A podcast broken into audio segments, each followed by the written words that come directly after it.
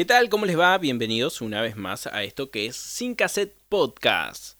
Quiero recordarte antes de introducirme en el tema del día de hoy que vos podés seguirnos o podés seguirme, mejor dicho, en mi Instagram personal que eh, me puedes encontrar de la siguiente manera, Sebas910. Te repito, Sebas910. Eh, y ahí vas a encontrar las guías de este podcast. Bien, vamos directo al tema del día de hoy. A partir de las 0 horas de mañana deberán someterse al aislamiento social preventivo y obligatorio. Esto quiere decir que a partir de ese momento nadie puede moverse de su residencia. Todos tienen que quedarse en sus casas. ¿Recuerdan que hace un año aproximadamente, siendo el 20 de marzo del 2020, comenzaba la cuarentena total? Y ese es el tema que vamos a hablar el día de hoy. Y digo, vamos a hablar porque estoy con mi amigo Grizzly. Y esto comienza de esta manera. Mi nombre es Sebas y te doy la bienvenida a Sin Cassette Cassette. Un podcast donde vamos a tratar temas de la actualidad, de cómo los cambios en nuestra cultura, ciencia y tecnología afectan la vida de los creyentes. Trataremos de poner en la mesa temas que la Biblia no trata de forma directa, pero que podemos buscar posibles respuestas a preguntas emergentes.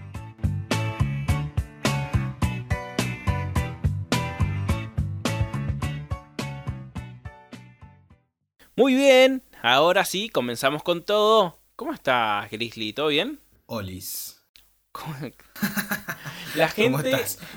¿Cómo estás, eh, Seba? Sí. Para los que no te conocen, ¿quién es Grizzly? El Grizzly. El Grizzly es un ser humano de pico truncado, Santa Cruz, Argentina. Que Eh, entre comillas. productor, artista de música Algo así, en, en proyecto. en proyecto. Eh, si la gente te quiere buscar en las redes sociales para escuchar tu música o en Spotify, como quieras decirlo.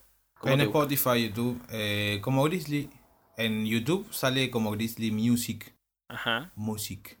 sí, Cuando quieras escribirlo, le pones Music. se escribe así. Y si no, bueno, obviamente en Spotify como Grizzly. G-R-I-Z-Z-L-I. ¿Cómo se llamas ahí? ¿Cómo? La I esa, no es Y. I latina, Y. Ajá. Bien, muy bien.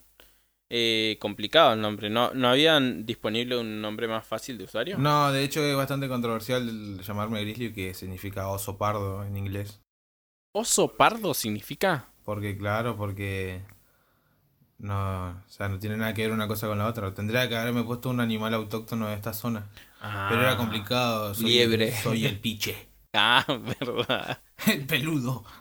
No, no quedaba. No. Eh, bien, vamos al tema del día de hoy. Como escuchabas en la introducción, eh, en la intro, se escuchaba un pedacito de Alberto Fernández cuando hace comunicado de que entramos en cuarentena total. ¿Cómo estabas en ese momento? ¿Dónde estabas? En el momento exacto que se hace comunicado. ¿Lo escuchaste en vivo? ¿Cómo Pero fue? lo escuché en vivo. Estaba en casa ese día. Ajá. Eh, estaba en casa, bueno, ya se veía venir. Lo veías venir. Sí, es que de hecho cuando él da el comunicado era porque ya había llegado a Buenos Aires, ¿verdad? El caso, primer caso. Habría- sí, habían un, un par de Un casos. par de casos, era muy aislado a lo que se empezó a vivir después, ¿no? Obviamente. Pero eh, sí, ya se, era como, está aquí, amigo. Tremendo. Eh, yo estaba en casa con, con Noé, con mi esposa, y nada, o sea, daba un poco de miedo porque era algo nuevo, algo que no lo vivió nuestros viejos, eh, no, no teníamos referencia de saber, ah, bueno, cuando mi papá vivió esta situación, lo más cercano era la guerra de Malvinas cuando se tenían que quedar en casa, pero no era lo mismo porque no era mundial, no era una pandemia, o sea, y con toda la información que hoy recorre el mundo, ¿no? No era una amenaza real como vivir una pandemia y saber de que si te llegaba a tocar, Sí, podía ser letal para tu familia. sí, sin, ojo, quiero aclarar esto, o sea, seguramente en los tiempos de Malvinas tuvo que haber sido bastante complejo, ya que, eh, o sea, también te debe dar miedo que se los aviones seguían pasen. protocolos, claro, se seguían Sí. protocolos, viste, que se contaba que se ponían los colchones en, en las ventanas para que no se vea la luz La de arriba cuando pasaban los aviones. En sí. realidad nunca pasaron aviones por acá, pero por las dudas. No, pero en Comodoro Rivadavia en sí. Comodoro sí, por la costa. Sí. Bueno, no sabemos mucho de Malvinas, así que no, no vamos a opinar. Estamos hablando de la cuarentena, la cuarentena volvamos- total. Volvamos a lo que importa. Eh, no, no de es hecho, que no importe, no- ojo, vamos a atajarnos. sí, no, no metamos ahí No, en no, el problema. De hecho, me importa tanto de que eh, voy a sacar un podcast que se va a llamar Malvinas eh, y va a estar disponible en la siguiente semana después del 2 de abril, para que sepan. ¿Qué tal? Eh, ¿Cómo fue los siguientes días después que te enterás? Porque nos cambió el, de un día para el otro, no estábamos haciendo lo mismo, o sea, nos cambió.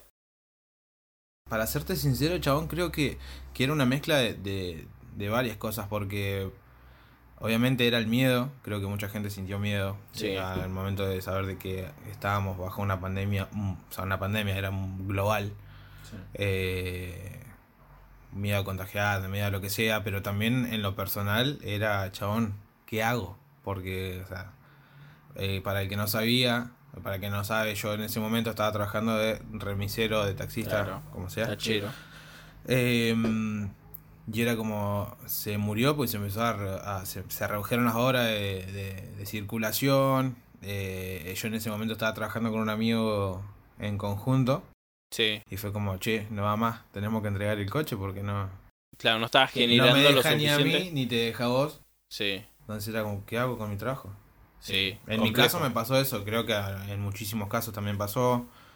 Y, y era un bajón. Era, creo que era mucha angustia y, y- e incertidumbre. Sí, creo que esa era la palabra exacta, ¿no? De, de lo que vivíamos los argentinos, porque por lo menos acá en Argentina fue una cuarentena total, donde solo estaban abiertas ferreterías, eh, estaban abiertas los supermercados, eh, no estaban abiertos los kiosquitos, eh, no podías salir a caminar, eh, tenías que estar encerrado en tu casa. Nosotros vivimos en una, en una ciudad bastante pequeña. Y era como re loco porque por meses no tuvimos caso. Bueno, en realidad tuvimos un caso de toque. Creo que se cierra todo y a la semana o dos semanas hay un caso acá. Y, y se controló bien porque no, no contagió a nadie en esa persona. No. Pero sí, sí fue muy conocido ese caso. Sí. Em, Me había pero olvidado, mirá vos. pero se, se frenó todo y no sé. eh, todo lo que estábamos haciendo hasta ese momento, o todo lo que habíamos planeado, se empezaba a modificar. Eh, ¿Cómo fueron los siguientes días? ¿Cómo, ¿Qué es lo que empezaste a hacer eh, los siguientes días? En el sentido de que, bueno, no sé, por ahí a mí me pasó que me puse a ver serie, eh, creo que jugué, creo que ahí fue cuando instalé el LOL, estuve jugando al LOL eh, un tiempo, sí, creo que sí. League of Legends. Sí, me, mm, me entretuve bastante. eh, creo que hice un poco de edición de videos. Creo que tengo un, un cohete que se mueve así y un astronauta, un viejito. Está en mi Instagram. ¿Verdad? Sí. ¿Fue en esa época, amigo? Sí, ¿Cómo lo hice ahí. tiempo? ¿Viste? Yo igual pensaba eso. ¿Vos qué hiciste? Yo a mí, mira, personalmente me agarró, creo que llevaba una semana que había decidido empezar a cuidarme. Ah, mirá. Ah, Había empezado a hacer, a, a dejar de comer un par de cosas. Sí. Y todo eso y fue como, no, no me pudo haber pasado esto, que cuando No. arranco a cuidarme Ah, se cierra todo y era, eso también fue un bajón, ¿eh? Sí. Y, y fue como, bueno, no se puede salir a ningún lado, no se puede hacer nada. En ese momento yo tenía dos amigos, que eran los que trabajaban conmigo, que tampoco estaban haciendo nada. Sí. Y era como, amigos, no podemos salir a hacer nada. Che, vamos a caminar. Salíamos a caminar, nos íbamos al campo. Sí. Campo adentro, pero no se podía andar. Acá no se podía andar, teníamos miedo que nos agarre la policía, porque era un bardo. Claro. Salíamos a caminar, eh, también estuve activo en la iglesia, a donde asistimos, eh, que también fue todo un tema porque es lógico, somos seres humanos, la gente tenía miedo y era como que quedamos re aislados y era como, ¿qué hacemos? ¿Cómo seguimos? ¿Cómo se sigue? Sí, porque. Se le- prohibió todo, de, por hablando sobre eso, ¿no? Que se, había, se prohibieron las reuniones, la gente que tenía miedo de contagiarse, y era como, Sí. ¿qué hacemos? Y. Ponerle que éramos tres los que estábamos yendo. O sea, el pastor y dos más al principio y después se empezaron a sumar. Gente para la transmisión y. Que no, que la transmisión fue ponerle que. Fue enseguida, creo que por Facebook. Claro, porque igual hay que contar, o sea, eh, hay iglesias que ya tenían preparado porque tenían cámaras, porque tenían... Eh, conocimiento, no Conocimiento también, porque había que tener conocimiento de cómo usar el programa, como, como por ejemplo el OBS, eh, cómo hacerlo, configurarlo con una cámara, y era todo un desafío para las iglesias. Y, bueno, vos estabas ahí en ese proceso de. O sea, tenemos te ubicamos otra vez en y forma. Estamos en un pueblo que, o sea, es una ciudad, pero no deja de ser pueblo, eh, muy lejos de todo, lejos de la tecnología, entre comillas, ¿no? Y era como, ¿cómo hacemos? ¿Qué, qué, qué se puede hacer? Recuerdo que empezamos, eh, hicimos un par de reuniones por radio. También. Eh, cuando arrancamos empezamos con la radio porque era como, ¿qué hacemos? Hay que hacerlo igual. Y salimos por, por Facebook y, no sale bien por Facebook, ¿qué podemos hacer? Y ahí fue como que me empecé a tratar de ingeniar. Dije, bueno, instalo el OBS. Ya, gracias a Dios, tenía esta computadora hermosa. Sí. Eh, y fue ingeniarme cómo lo hacíamos. Nosotros ya estábamos un toque más empapados de lo que eran los streamers y era como, más o menos sabíamos qué usaban. Pero así fue un desafío. Interesante, ¿no? Porque eh, Tampoco que podías ir a cualquier lado y comprar eh, lo que necesitabas, es decir, eh, voy, compro este cablecito con esta fichita. Y tampoco había esa posibilidad porque eh, no estaba todo abierto. Bueno, pero por otro lado, quería preguntarte cómo fue tu sensación, porque en un momento em, se empiezan a hacer las transmisiones en vivo a medida que se, se se fue dando una apertura a la cuarentena cada vez porque no teníamos contagio. Entonces pasaron, no sé, bastante tiempo, ponerle mes y medio que estábamos encerrados y la gente dijo, bueno, hay que, nos tienen que dejar salir a caminar. Bueno, dejaban salir a caminar. Empezó a haber una, una apertura que nunca me quedó claro cuándo terminó la cuarentena. No, estamos dando Porque seguimos con... Claro, dando pasos bastante eh, eh, agigantados de lo que fue pasando. Sí. Eh, pero quería irme puntualmente cómo fue tu relación con Dios y que después me cuentes un poquito de cómo viste eh, o cómo fue tu experiencia de vivir la iglesia vacía y ustedes transmitiendo eh, eh, con los instrumentos, haciendo la reunión como si hubiera gente, pero sin gente. personalmente, ¿cómo fue mi relación con Dios? Sí. En ese momento era bastante complicado porque me encontraba justamente en un proceso bastante de cambio muy fuerte, por lo menos en lo personal. Eh, y eso me afectó mucho emocionalmente, el tema de la cuarentena, el tema de, haberme quedado sin trabajo. La incertidumbre siempre es como que si, si estás medio endeble en cuanto a tu fe, te afecta. Sí, pero, totalmente. Pero en todo momento sí puede eh, decir, también esa poca fe fue la que me mantuvo a flote. Eh, y bueno, este, era como que eso también mantenía esa llama viva, ¿no? De decir, chabón, estoy a full, estoy eh, enfocado al 100 en, en el servicio de ese momento, que era totalmente diferente. Era como, chabones, hacemos como... Era, era una reunión en un culto, pero lo hacíamos como a nadie. ¿Me explico? O sea, cuando estábamos ahí tocando eh, o transmitiendo, no había nadie echado en el Claro, no, no hay feedback. o sea. Era un panorama bastante desolador. Que en su momento eh, varios de los chicos fue como que nos quebramos y dijimos, chabón, mirá, mirá lo que mirá lo que estamos viviendo. Claro. O sea, jamás lo imaginamos. Eh, y de hecho hace cuánto, no tuvimos una charla hace una semana que yo te decía cómo me afectaba llegar y ver que, había tanto polvo, o sea. Porque no era que sí, porque pasaban los días y no era que podíamos ir enseguida y que hacíamos lo que queríamos, o sea, eh, y era como que estaba todo muy abandonado, era como que lo hacíamos ahí, ¿viste? Y tampoco que se vean dando autos porque te podían denunciar. Claro. Eh, porque en realidad estaba había como un gris ahí que estaba permitido porque eh, era como contenido audiovisual. Entonces era como, bueno, sí podés legalmente pero si quieren complicarte la vida, van te la van a complicar, te pueden denunciar. acá, acá sí, por lo menos, no sé, en la ciudad donde escucha la gente. Eh, y entonces era, era, era una sensación bastante extraña, bastante rara, que, que creo que nunca se terminó de asimilar de decir esto es normal. Nunca fue normal. Eh, pero sí fue como decir, bueno, a ver, ¿de qué estás hecho? ¿De qué está hecha tu fe? Eso está bueno porque eso es algo que me pasó a mí también, o sea...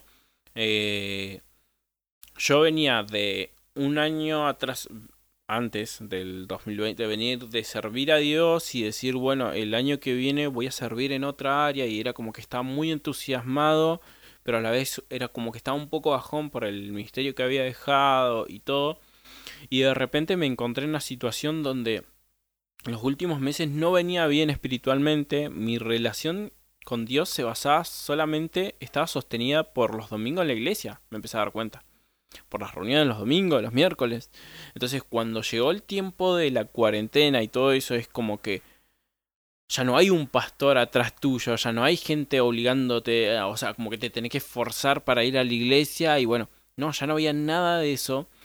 Y me di cuenta que empecé a, a, decaer en mi fe, en, eh, estaba muy débil espiritualmente y detonó en un mar de dudas, de, sentir en un momento que estaba confundido en un montón de cosas eh, y fue cuestionarme con Dios porque imagínate que yo venía de cuatro años de un gobierno que la verdad fue bastante complejo de corridas cambiarias en, la moneda, eh, pasarla mal económicamente y decir, bueno, eh, ahora después de todo eso, encima viene una pandemia y era como, de acá no voy a pasar, o sea, yo estuve, no podía ir a trabajar, eh, no podía, estuve un mes sin trabajo, no conseguía, después cuando se abre todo, no conseguía trabajo porque no habían materiales para que la gente te dé trabajo,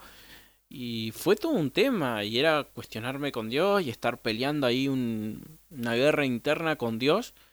Finalmente salí victorioso, puedo decir, gracias a Dios, eh, mi relación con Dios pudo crecer. Fue una, etapa que, que fue importante, ¿no? Porque necesitaba replantearme un montón de cosas.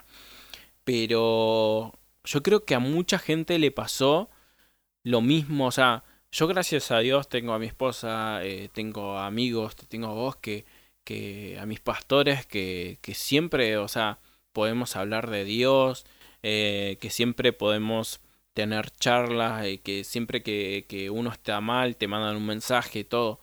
Pero yo creo que hay gente que, que, o sea, sé de gente que en el tiempo de la cuarentena todo entraba dudar de Dios y hoy está muy lejos de Dios.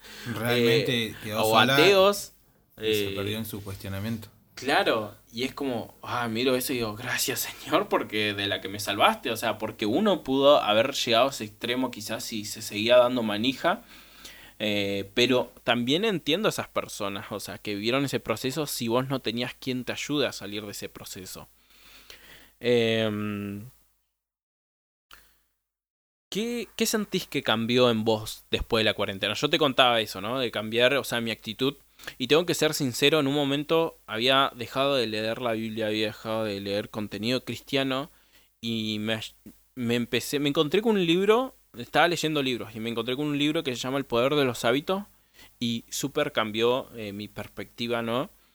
Eh, de la vida, o sea, un, un, libro que no es cristiano, o sea, y empecé a leer, empecé todos los días, cambié mi forma de, me levantaba muy temprano a tomarme tiempo de lectura, casi una hora de lectura tomada por la mañana, y, y eso me ayudó un montonazo en poder ser disciplinado, eh, y de repente, bueno, eh, también encontrarme con Dios en eso de, de decir, Em, hay cosas que están mal en mi vida y que mi fe estuvo a prueba y volver a conectarme con Dios, pero de una forma más madura, de una forma de decir, bueno, eh, no necesito, o sea, que sucedan cosas extraordinarias para seguir creyendo en Dios, o sea, eh, porque a veces nos pasa eso, que cuando estamos mal en, débil en la fe, es como que necesitamos un super milagro o que nos pase algo súper feo y que Dios nos saque de eso, como para poder em, agarrar y, mm, y, y ponernos las pilas, ¿verdad? Y yo no necesité de esa situación. Fue más de que mi esposa, o sea, casi que me obligaba a ir a las reuniones y fue eso, encontrarme en una reunión y encontrarme con Dios Y ahí cambió mi perspectiva de, de ver a Dios y el Evangelio, ¿no? Eh, creo que ese fue eh, mi cambio y que hoy tengo una relación con Dios más madura y diferente, pero también más hermosa. Eh, bueno, en mi caso, qué sé yo, este, fue, fue un poco complicado, porque como te digo, estaba pasando un, un momento de transformación bastante heavy, entonces Sí. era como, me, me sentía muy, muy endeble, me sentía muy débil, para decir. Creo que, creo que el proceso más heavy que, que me tocó vivir fue encontrarme yo mismo, verme realmente Uf, al espejo. claro. Y era como, ¿qué hice? Eché a perder todo. Y era como que era batallar todo el tiempo con buscar de Dios. Sí, Anhelaba estar eh, en su casa, anhelaba estar en su presencia, pero a la vez estaba batallando con la ansiedad, con no poder dormir de noche, en plena pandemia, no haces nada. sí. Eh, y era como que a veces costaba, obviamente, cuando estás mal cuesta buscar de Dios. Eso es una realidad. Y a veces es donde...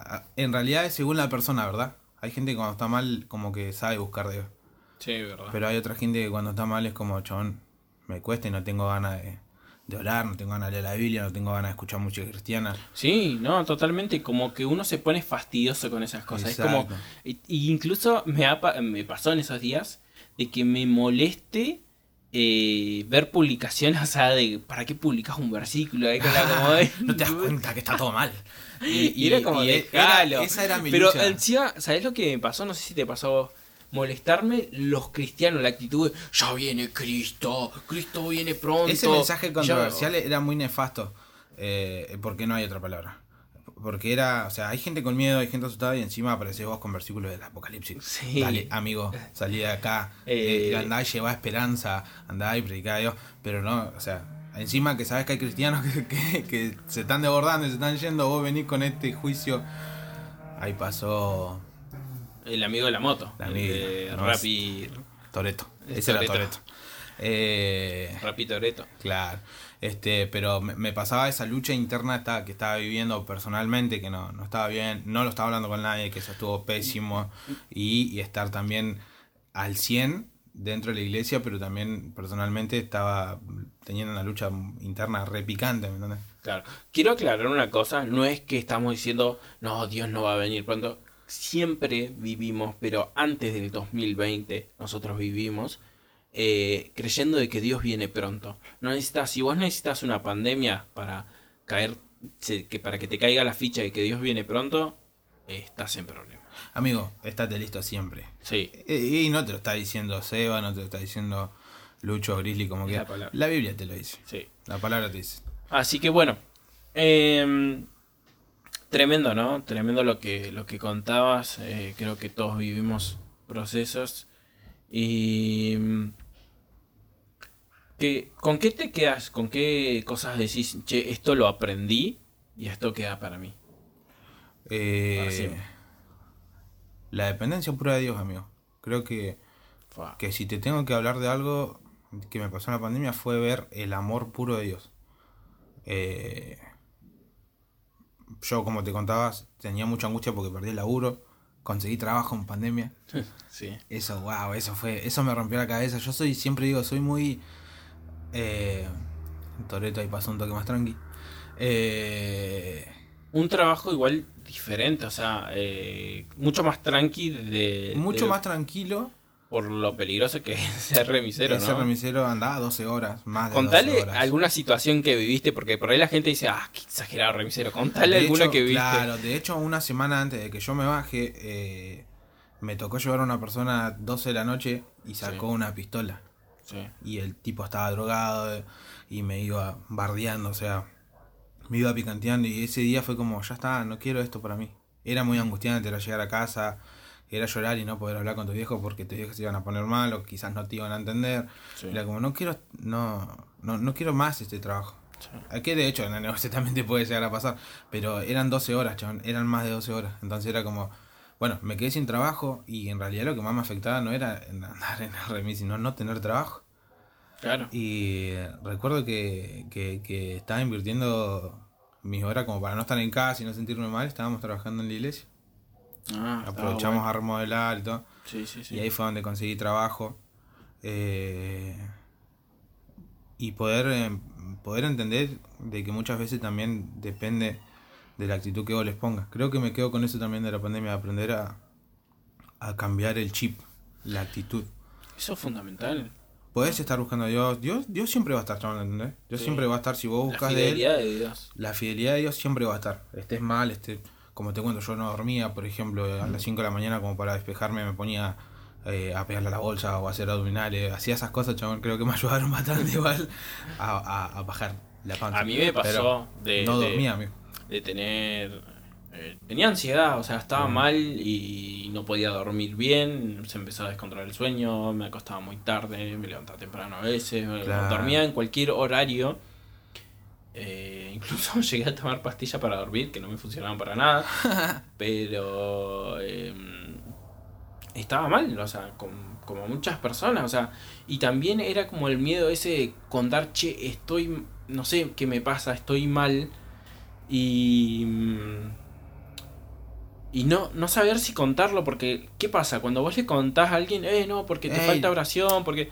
Es Eh. a Dios, o sea, no está mal, no está mal tu consejo, pero a veces ese consejo es tan poco empático que a Sí. veces no te dan ganas de contar que estás mal. Es como, Claro. no, pero orá, amigo, orá, no, amigo, o sea, no. Y a veces como, ¿sabes qué? No, no te ¿Entendés cuento que nada. no puedo dormir en No, la no, noche? No, ¿no? puedo dormir, o sea, me cuesta orar. Pero Sí. sí, así todo, como te digo, el cambio de chip es necesario. Yo, por ejemplo, cambié el tema de estar eh, mirando el techo. Tenía un amigo que siempre me hacía el chiste, ¿qué hace gordito está mirando el techo? Y yo era como... De verdad, o sea, Sí, re- realmente. Eh, dejar de... Bueno, basta. Y creo que hasta el día de hoy me lo sigo diciendo. Llega un momento en que yo digo, chabón, no puedo estar así. No puedo estar triste, no puedo estar tan bajón. Eh, cambia tu actitud. Y muchas veces eh, pude... No, muchas veces no. De hecho, lo pude plasmar.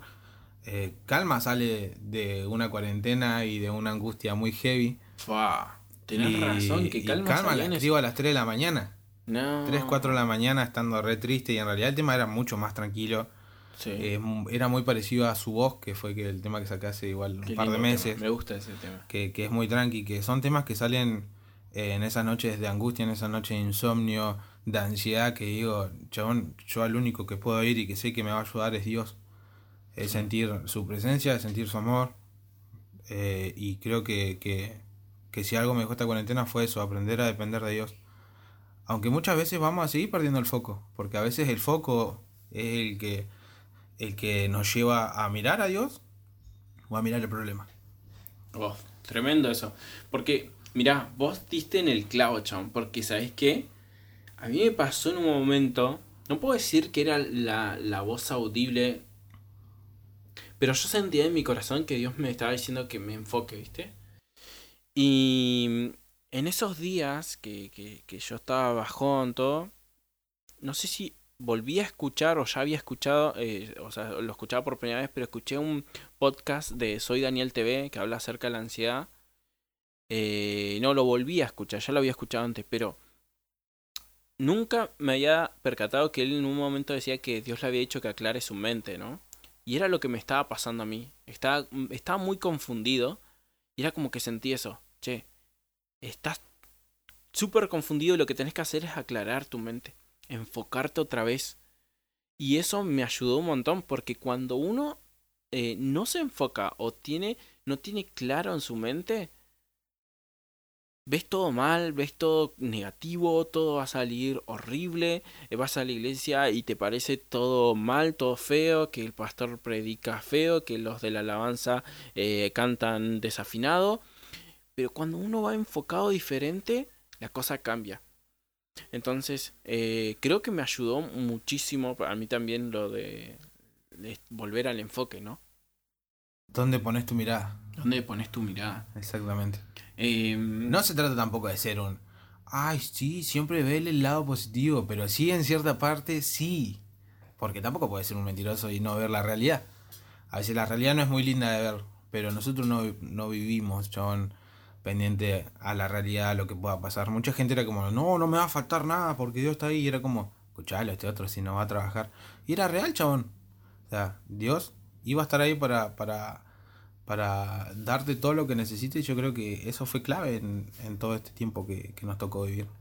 Y sí, y yo soy un agradecido a Dios porque no me faltó nada. O sea, sin trabajar un mes, chabón. O sea, no trabajé un mes. Eh, bueno, después estuve con COVID, o sea, no claro que todo ese tiempo, COVID. Pero ya será para otro podcast. Ah. no le vamos a contar a toda la gente, porque si no se nos termina. ¿Cuántos minutos vamos? No, eh, creo que ahí ya tenemos que ir cerrando. Vamos cerrando entonces. Em, bueno, ya dijimos lo que aprendimos, todo. Eh, ¿Algo más que quieras agregar, agregar una reflexión? ¿Algo? Eh, creo, que, creo que tendríamos que haberlo cerrado con la reflexión del foco. Ahí yo me fui. Sí. Perdón, derrapé. No. ¿Nos quedamos con eso? Sí, que, que lo más importante en cualquier situación de la vida es buscar el foco otra vez, es volver a enfocarnos. Eh, cuando estás viviendo ese momento de turbulencia, enfocarse otra vez en Jesús. Vos sabés que me salió un, el otro día me salió una imagen y me acordaba de una aplicación tuya que siempre, primero fue como la del chiste. Sí. lo molestamos a Seba por... Pero qué real que es, amigo. ¿Dónde pones tu mirada? Y que tu mirada siempre esté puesta en Jesús. Y siempre recordar que si Jesús está en tu barca, tu barca no se hunde, amigo. Eh, era un chiste que le hacíamos a Seba, pero realmente hoy en día lo tomo para mí y es algo muy real porque muchas veces he sentido que me hundo y me tomo de la barca de Dios y yo sé que con Dios voy a estar a pleno.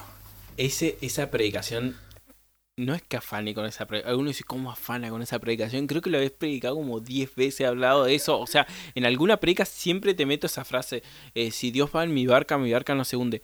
Pero yo creo que, eh, no sé, Dios me llamó a predicar de eso, eh, de procesos, de, de vivir situaciones. así que bueno, nos quedamos con eso, con enfocarnos siempre, en cualquier momento, enfocarnos y volver a las bases que es Dios y que Él es nuestro refugio. y, y, si hoy sentís que fuiste infiel con Dios y le fallaste a Dios, volvé a Dios porque Él siempre te va a esperar con los brazos abiertos. Él, aunque nosotros somos infieles, Él sigue siendo fiel. Nos vemos por una próxima. ¿Te copás hablar en un próximo podcast? Obviamente. la gente cómo te busca. Para lo que necesite, mi rey. Eh, la gente cómo te busca en Instagram. Uy, es complicado. Grizzly94, pero todo con puntitos. Menos el 94. ¿Cómo? G.R.I.Z.Z.L.I.94. Ah, ¿Qué pasa si hacemos mejor? Hacemos lo siguiente. Yo lo etiqueto en el, podcast. Va a ser mucho mejor. y usted, tengo que pensar. Vayan a buscar a Sebas910 y en la publicación del podcast va a estar etiquetado, mencionado Grizzly. Nos vemos en una próxima. Que anden bien. Chao.